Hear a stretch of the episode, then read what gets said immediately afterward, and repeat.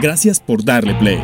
A partir de ahora, estás conectado con toda la actualidad del nuevo mundo. Voces en Off, el podcast de las Américas.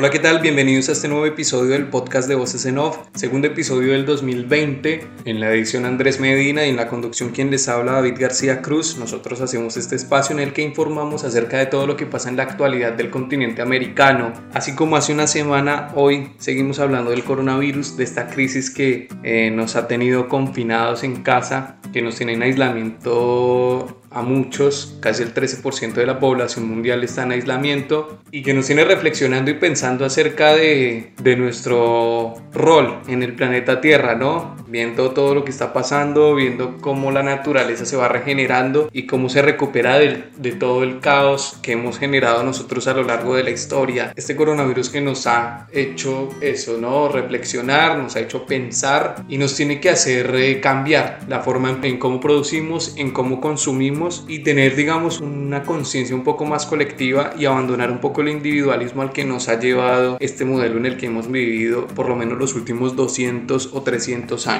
Bien, vamos a empezar hablando de las medidas que han tomado los diferentes gobiernos. Hace una semana había un tentativo de lo que iban a hacer ¿no? los diferentes estados en el continente. Bueno, hoy ya hay medidas concretas también de países que no estaban haciendo casi nada y que ahora ya están, digamos, encarando de manera más certera y frentera este tema del COVID-19 que nos tiene en una crisis tremenda social y económica y sanitaria, ¿no? Entonces el tema es muy difícil, es muy complicado, pasamos por momentos sumamente angustiantes en algunos casos, con gente que pierda a sus familiares y ni siquiera los pueden ir a despedir por ese tema del virus y porque es muy contagioso. Es muy triste lo que está pasando, pero bueno, esperemos que podamos salir de esto lo más rápido posible y que podamos eh, ser mejores después de esta crisis. Creo que igual la humanidad ha ido mejorando a medida que han llegado todas estas pandemias, todas estas crisis y esta no va a ser la excepción y vamos a salir bien librados y con una nueva mente y con una nueva empatía, ¿no? Respecto a nuestros semejantes, incluyendo también a la naturaleza, por supuesto. Vamos a empezar con lo que ha venido pasando en la Argentina la última semana, recordando que Argentina ha sido, digamos, pionera en cuanto a cómo enfrentar esta crisis, lo ha hecho con suficiencia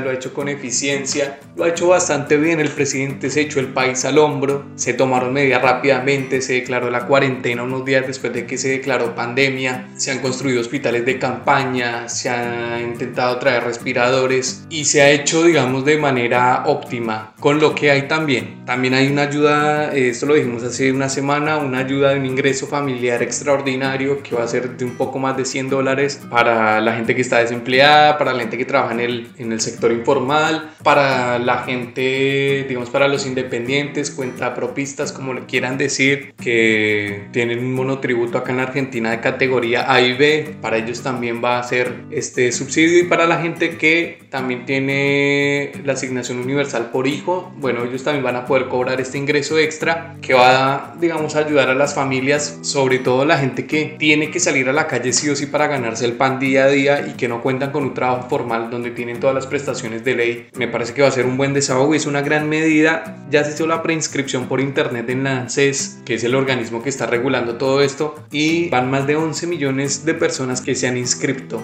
Han hecho una preinscripción, se hace un estudio y luego de eso a los que sean beneficiarios de este subsidio, de esta plata, se les va a hacer llegar vía mail o seguramente por teléfono una notificación para que den su cuenta bancaria, su número de cuenta y se les pueda, digamos, consignar esta plata. Eso en cuanto a las medidas que se han ido tomando. Después hay dos cosas que, que no vienen bien. Una, eh, que el presidente haya dicho en una entrevista, haya tildado de miserables a las personas del sector privado que despidan gente durante esta crisis, porque a mí no me parece bien y es una falta de tacto tremenda que el presidente haya dicho eso, simplemente porque es ese muy complejo eh, sostener una empresa, sostener sobre todo una pyme. O sea, no es lo mismo una gran empresa que una pequeña o una mediana. Me parece que no es la hora de tildar de miserables a quienes tengan que despedir gente, me parece que ese es el momento para estar más cerca del empresario privado y no empezar a dividirnos entre unos y otros, ni dividir la cosa entre buenos y malos. El presidente ha demostrado tener un tacto tremendo para hablar y esta vez se equivoca, ¿no? Hay que tener a todo el mundo cerca. Él habló durante la campaña el año pasado acerca del consenso, de, de poder armar una mesa de concertación en la cual todos los sectores de la sociedad estén presentes para poder llegar a acuerdos y sacar a la Argentina adelante mediante políticas de Estado. Y creo que este es el momento ideal para que él diga, bueno, vengan, reunámonos y vamos a ver qué vamos a hacer para salir de esta crisis y para reactivar la economía en lo que viene porque ojo, venimos de dos años de recesión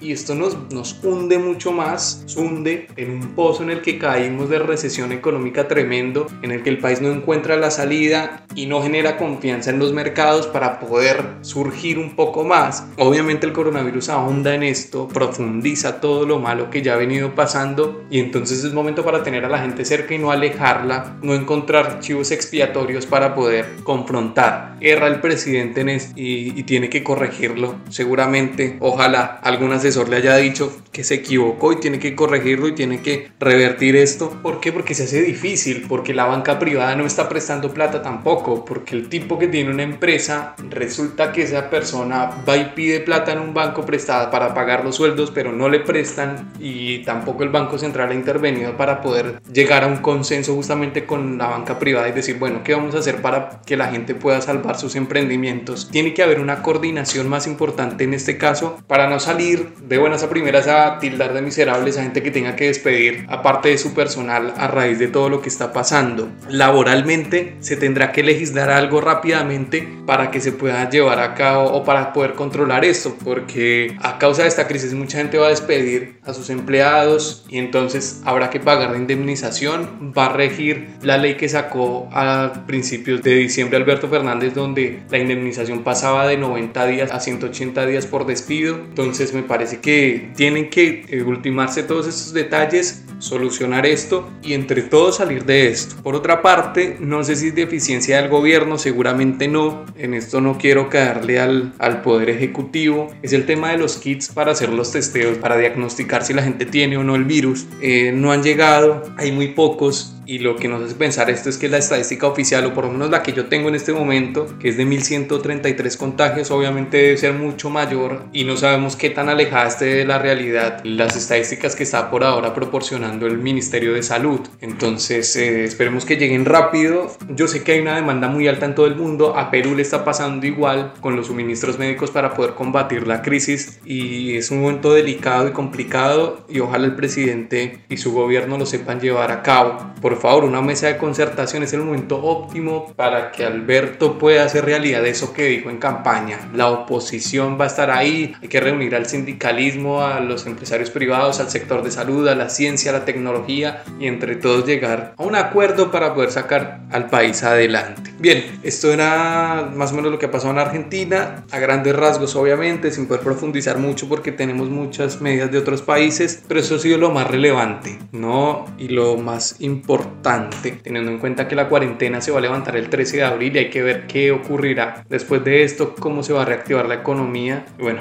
un poco más de concertación y menos eh, señalamientos. Hay que estar unidos porque, ojo que este coronavirus no solo saca lo mejor de los seres humanos, sino también lo peor. Ya para cerrar, ahora sí, Argentina leí una noticia hace poco más de una hora que hablaba acerca de un grupo de, de vecinos de un edificio en el barrio Belgrano, acá en la capital, en la cual intimaban a una de las inquilinas que es médica, a no circular por las zonas comunes del edificio, a no tocar barandas de escaleras ni picaportes de puertas, o sea, porque ponía en riesgo a la gente que vive allí. Y yo digo, o sea, no hay que ser así, digamos, Gente, hay que tener empatía, o sea, no se puede ser así de mierda con una persona que está poniéndole el pecho a la crisis. O sea, todos los días a las 9 de la noche la gente sale de sus casas o sale a su balcón, a la puerta de su casa o como sea, salen a aplaudir al personal médico que está haciendo un esfuerzo enorme, trabajando en condiciones que no son las mejores, con una infraestructura en salud que no es de primer mundo y que está lejos de serla. Y entonces pasa en este edificio este grupo de vecinos que por debajo de la puerta le mandan una carta firmada por todos, a ella diciéndole que no puede circular por, los, por las áreas comunes ni lo que ya les dije, si no la llevan a un juicio. Es increíble, o sea, no se puede ser así de hijo de puta, o sea, no se puede, o sea, no, no se puede. Pero bueno, hay gente así, creo que se saca lo mejor y lo peor de nosotros. Esas son las cosas que pasan en Argentina y seguramente en otros países también pasa lo mismo, sino que no se hace público. Bueno, aquí sí se hizo pública esa noticia y quería comentarla con ustedes porque, bueno, me parece insólito. Creo que ese es el adjetivo, insólito. Bien, vámonos para el norte. Estados Unidos, epicentro de la pandemia. Donald Trump recién ahora me parece que está tomando conciencia de verdad. O sea, me parece que en ese momento dijo, bueno, si estamos en una crisis tremenda y tenemos que meterle la mano a esto porque si no, se nos va a ir al carajo el país, se nos va a caer la economía más de lo que está. En Estados Unidos ahora se ajusta un poco más de 10 millones de desempleados. ¿De dónde se toma esta estadística? Esta estadística se toma de la gente que ha solicitado la prestación por desempleo a lo largo y ancho del país. Estados Unidos hoy por hoy presenta 216.323 contagios y 5.122 muertes. La situación es tremenda. En Nueva York es donde hay más gente contagiada y justamente a Nueva York llegó un hospital buque, un buque hospital. Se lo digo, las siglas del nombre, las iniciales es USNS Comfort. Tiene mil camas y 12 quirófanos. Y este buque hospital no va a ser para la gente que padezca del coronavirus, sino va a ser para gente que tenga otras patologías o necesite operaciones y demás. Esto lo que va a hacer es descongestionar el sistema de salud en tierra para que la gente que sufra y padezca coronavirus pueda tener un poco más de espacio. Se están acabando las mascarillas, se están acabando los guantes y se empieza a vivir una situación dramática en Estados Unidos y me parece que aquí va a ser el punto de partida para saber cómo va a cambiar el mundo después de que podamos pasar de esta crisis justamente por la manera en que tienen de encarar las cosas, por la manera o el pensamiento que han tenido los estadounidenses desde hace 200 o un poco más de años, este pensamiento individualista, esto del sálvese quien pueda, este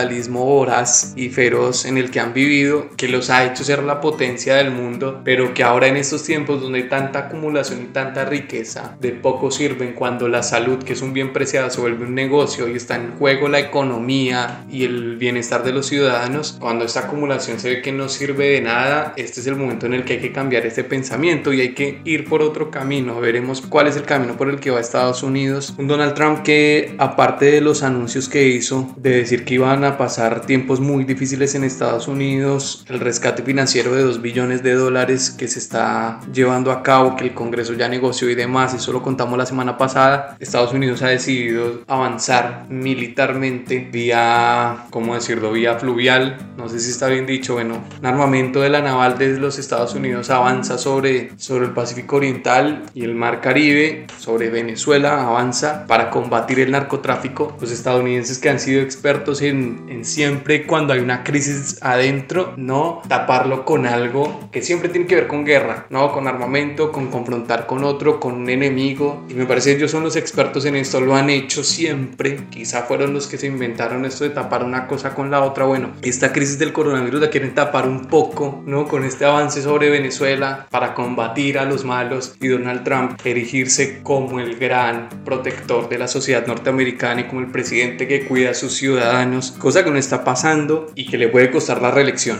Me parece que el no haber actuado de manera rápida frente a esta crisis del coronavirus le puede costar el puesto para la elección que será este año en noviembre. Se vota en Estados Unidos y el presidente tomará el cargo en enero del año próximo. Así que el que quede o si sigue Donald Trump. Así que bueno, esto es lo que viene pasando en Estados Unidos. Wall Street sigue cayendo. Wall Street que ya todo lo que ganó la bolsa norteamericana en todo ese tiempo que había gobernado Trump, en estos más de dos años y medio, tres años que llevan el poder, ya lo perdió en estos dos meses de crisis. Así que la situación es muy desalentadora y complicada en los Estados Unidos. Y nada, un saludo para toda la gente que nos escucha ya, que es el país donde más audiencia tiene este podcast. Y nada, espero que estén bien y que, y que estén, digamos, en su casa, protegidos, que ojalá tengan acceso a lo fundamental y a lo indispensable para poder cuidarse.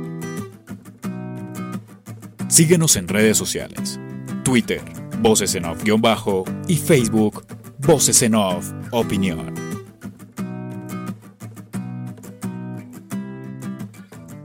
Bien, vámonos un poquito más para el sur, México. México que se puso un poco más radical. Ya López Obrador instó a la gente a que se quede en la casa, a parar actividades que no tengan que ver con algo esencial como ir a comprar comida o medicamentos hasta el 30 de abril. Medida que se puede extender. Salió Andrés Manuel a hablar de la economía, aduciendo algo que su gabinete estudió, evaluó respecto al crecimiento de la economía. Estas son cifras del gobierno mexicano. Se cree que en el mejor de los casos la economía crezca un 0,1%, algo similar a lo que creció el año anterior, lo que confirma que México está en una recesión económica ya que el crecimiento no alcanza para el número de personas que hay. Es en el mejor de los casos. Y en el peor de los casos, la economía tendría una caída del 3,9% de su Producto Interno Bruto, o PBI, como quieran decir, dependiendo del país donde esté. A ver, esta es la proyección del gobierno, pero hay organismos privados, sobre todo en Estados Unidos, que han dicho, ojo, porque puede ser que caiga hasta un 8% la economía. O sea,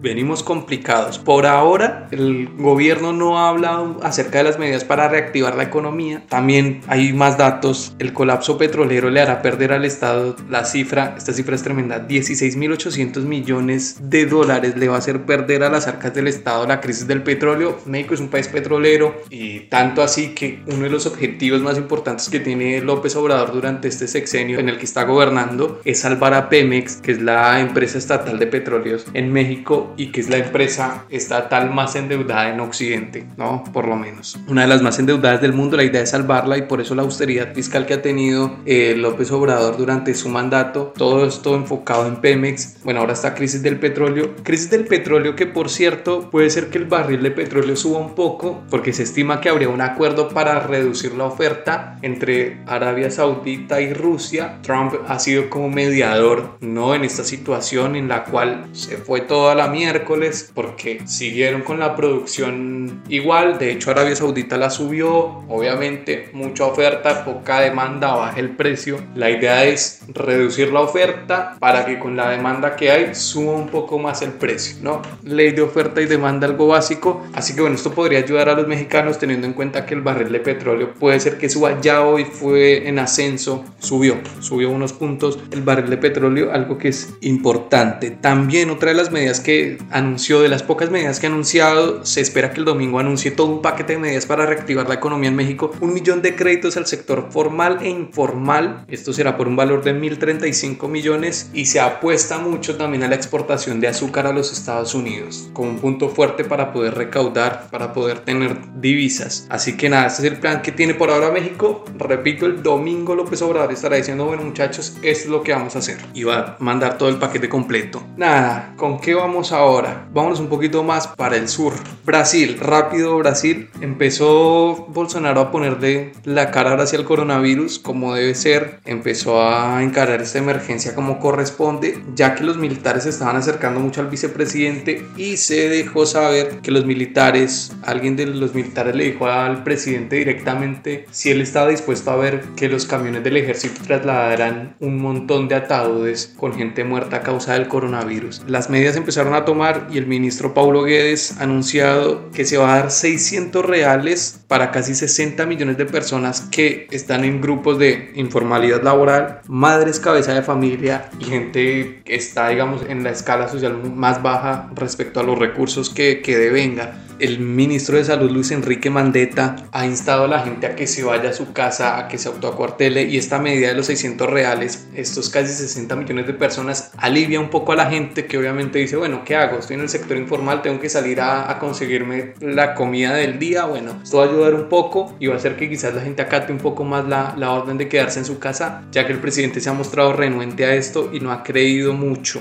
Entonces, bueno, empezó a actuar Bolsonaro y es saludable que lo haga. Me parece que en estos momentos momentos en donde lo ideológico y demás es lo que menos importa, lo que cuenta es que la gente empieza a actuar y Bolsonaro lo ha empezado a hacer y así como lo criticamos antes hay que decir que bueno, por fin está haciendo algo y hay que anotarle ese punto al tip. Bueno, y respecto a, a Sudamérica, seguimos con Perú. Lo de Perú es tremendo, es impresionante, un país que ha sufrido mucho durante sus últimos 30 años manteniendo una disciplina fiscal tremenda, un país que en los 80, finales de los 80 bajo el gobierno de Alan García García tuvo una hiperinflación del 7000%. Llegó después Fujimori en medio de un país con una crisis económica tremenda, con un problema de violencia tremendo también por la guerrilla de Sendero Luminoso. Y a partir de, del gobierno de Fujimori, no voy a decir que los 10 años de Fujimori fueron buenos porque me parece que no, pero en cuanto a disciplina fiscal marcaron un camino para que el país hoy tenga los recursos para poder paliar la crisis y ejecutar un plan de rescate de la economía, el mayor en América Latina. No sé si lo va a superar México el domingo, pero los peruanos están dispuestos, el gobierno peruano, a meterle 25 mil millones de dólares a la economía, lo que representa 12 puntos del PBI. ¿Por qué? Porque lo pueden hacer y porque tienen las reservas en el Banco Central para hacerlo. Pero es un país que ha ido creciendo muchísimo económicamente, tiene un nivel de crecimiento de 5 puntos por año y si bien la economía últimamente por la guerra comercial entre China y Estados Unidos no ha crecido todo lo que se esperaba, tiene con qué hacerlo Perú. Repito, una nación que ha sufrido mucho, tuvo que aguantar a Fujimori 10 años que fue nefasto con grupos paramilitares, con masacres, aguantar Sendero Luminoso, aguantar una hiperinflación, aguantar que Fujimori se, que, se quisiera quedar en el poder, un autogolpe de Estado, aguantar la corrupción, por eso se tuvo que ir en su momento y renunciar desde Japón el expresidente, tuvo que aguantarse que volviera Alan García,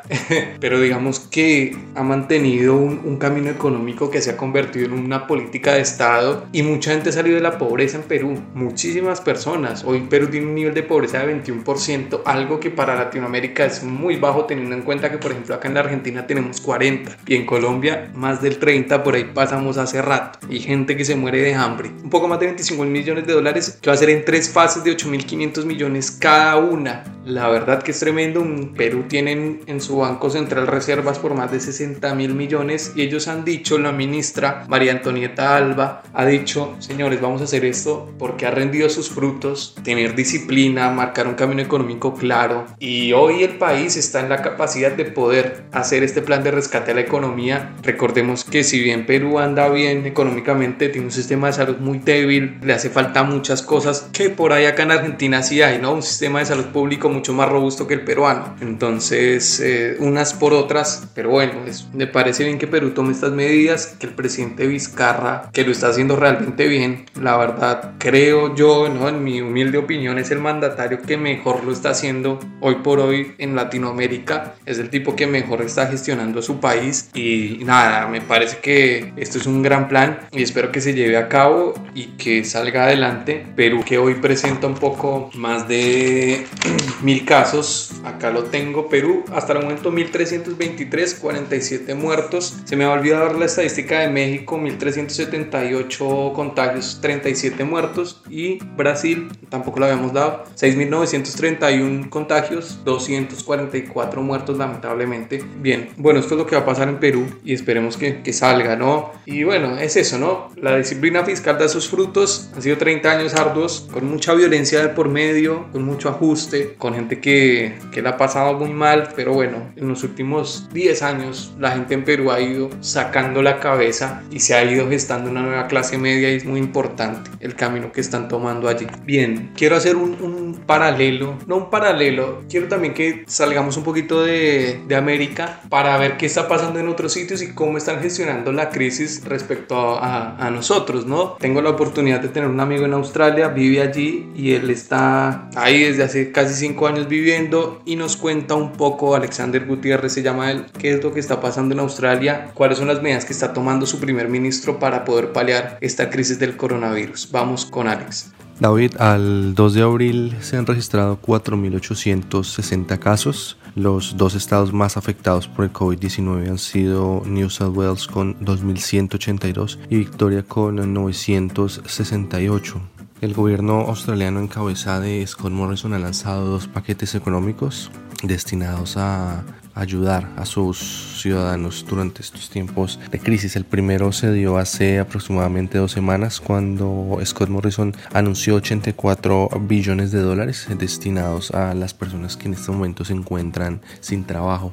Es decir, que a cada persona le corresponde de a 500 dólares, sumado a los 500 dólares que el gobierno ya les proporciona por estar en una situación de desempleo. Y la semana pasada, Scott Morrison lanzó el paquete económico más grande que Australia haya visto en su historia. 130 billones de dólares destinados a las empresas. Esto con el fin de que las empresas puedan seguir pagando eh, los salarios a sus empleados durante esta crisis y que esos empleados no se vean forzados a renunciar. Es decir, que a cada australiano le corresponden 1.500 dólares quincenales durante los próximos seis meses, dinero que va a estar auditado por la Oficina de Impuestos en Australia. Las medidas de cuarentena siguen vigentes, las personas no pueden salir a menos que sea por trabajo, en caso de que no se pueda hacer virtual citas médicas, compra de víveres y necesidades básicas y hacer ejercicio. Quienes no la están pasando bien son cerca de 230 colombianos varados en Australia. Las fronteras han sido cerradas y estos colombianos tienen o sus visas vencidas o pronto a vencerse, lo que les dificulta la posibilidad de conseguir trabajo o acceder a servicios médicos. Es por eso que estos ciudadanos han redactado una carta dirigida a la embajada y al presidente de Colombia, Iván Duque, para pedir una mm, repatriación. Hasta el momento ni la embajada ni el presidente Iván Duque se han eh, manifestado. Esperemos una respuesta pronta para, para estos colombianos. Hasta el momento estas son las noticias más relevantes en Australia. Eh, gracias por la invitación y un saludo a todos los que los escuchen. Bueno, muchas gracias por estar allí desde Australia informándonos qué es lo que está pasando. Y hay una parte del final del audio que me llama mucho la atención y que también abre otro, le abre otra arista a este problema del coronavirus y que es un tema también dramático y es el tema de los varados de la gente que no puede volver a su país, que no tienen una visa o que están en un aeropuerto o que no tienen plata para sostenerse, la economía está parada, no sé si hay envíos o no de plata de un país a otro.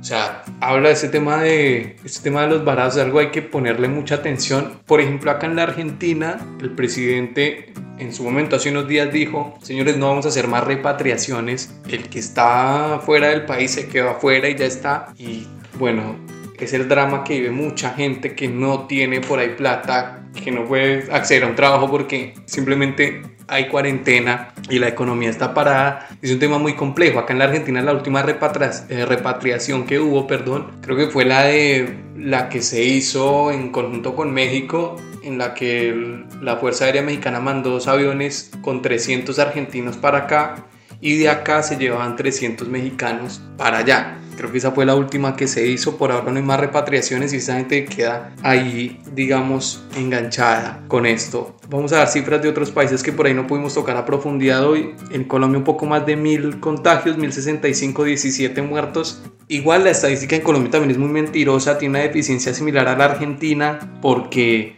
eh, no se están haciendo los testeos o la cantidad que se, que se debe para una población de 50 millones de habitantes como lo es Colombia. Así que esta estadística es mentirosa. El gobierno no se ha mostrado rápido. Bueno, no sé, es un tema también un poco complejo de tocar el que están viviendo allá en Colombia eh, y que seguramente la otra semana vamos a estar profundizando un poco más en ello. Hasta Colombia que tiene 1065, si uno se pone a ver el número de contagios a lo largo y ancho de América, después de Colombia sigue Costa Rica con muchos menos que son 375, recordando Costa Rica hizo una, un recorte en el gasto público porque la mayor cantidad de divisas que entran al país es por turismo, que es el sector más afectado y eh, la idea es que la gente que más tiene plata de una contribución solidaria para poder paliar la crisis en la gente que menos tiene recursos. Después Uruguay con 350, Venezuela 144, que no creo en lo que diga el gobierno venezolano, pero bueno, es lo que dicen. Y Bolivia y El Salvador, que tomó medidas desde mucho antes que otros países en la región, tienen 41 contagios y dos muertos. Bien por el presidente Bukele, personalmente no es de mi agrado, pero hay que decirlo, acá lo está haciendo realmente bien. Nada, para cerrar, una cosa corta de Colombia, las iglesias cristianas y la gente del fútbol pidiendo plata ¿no? Pidiéndole plata al Estado para poder paliar la crisis, la verdad las prioridades son otras, o sea, me parece a mí que las prioridades son otras. Es un descaro tremendo que esta gente esté pidiendo plata, las iglesias que están eximidas de impuestos, y esto no tiene nada que ver en contra de la fe, ni mucho menos, no pagan impuestos, juegan con la fe de la gente, cada quien cree en lo que quiera creer, pero es evidente que juegan con la fe de la gente en muchos casos, los pastores viven como reyes y es descarado que estén pidiéndole plata al Estado, no jodan al Estado, lo mismo es la gente del fútbol. Se les ocurrió cobrar el fútbol la gente estuvo en contra, el Estado pidió que no fueran tan radicales con privatizar el fútbol local, fueron arrogantes, fueron pedantes, la gente de la DIMAYOR que es la que rige el fútbol profesional en Colombia y ahora están pidiéndole plata al Estado, no me jodan, o sea, no, me parece que esta caterva de vividores y corruptos también son a los que menos hay que darles plata. En Colombia, que es un país que no ha tomado medidas contundentes para poder decirte a la gente que trabaja en la informalidad, decirle, bueno, les vamos a dar esto para que puedan llevar a cabo la cuarentena en tiempo y en forma, porque es eso, hay gente que tiene que salir a conseguir el pan de cada día. Colombia no ha tenido medidas contundentes para poder encarar este problema y es lo que debe hacer el Estado colombiano, ¿no? Al que hay que apoyar en estos momentos no es a las iglesias ni al fútbol,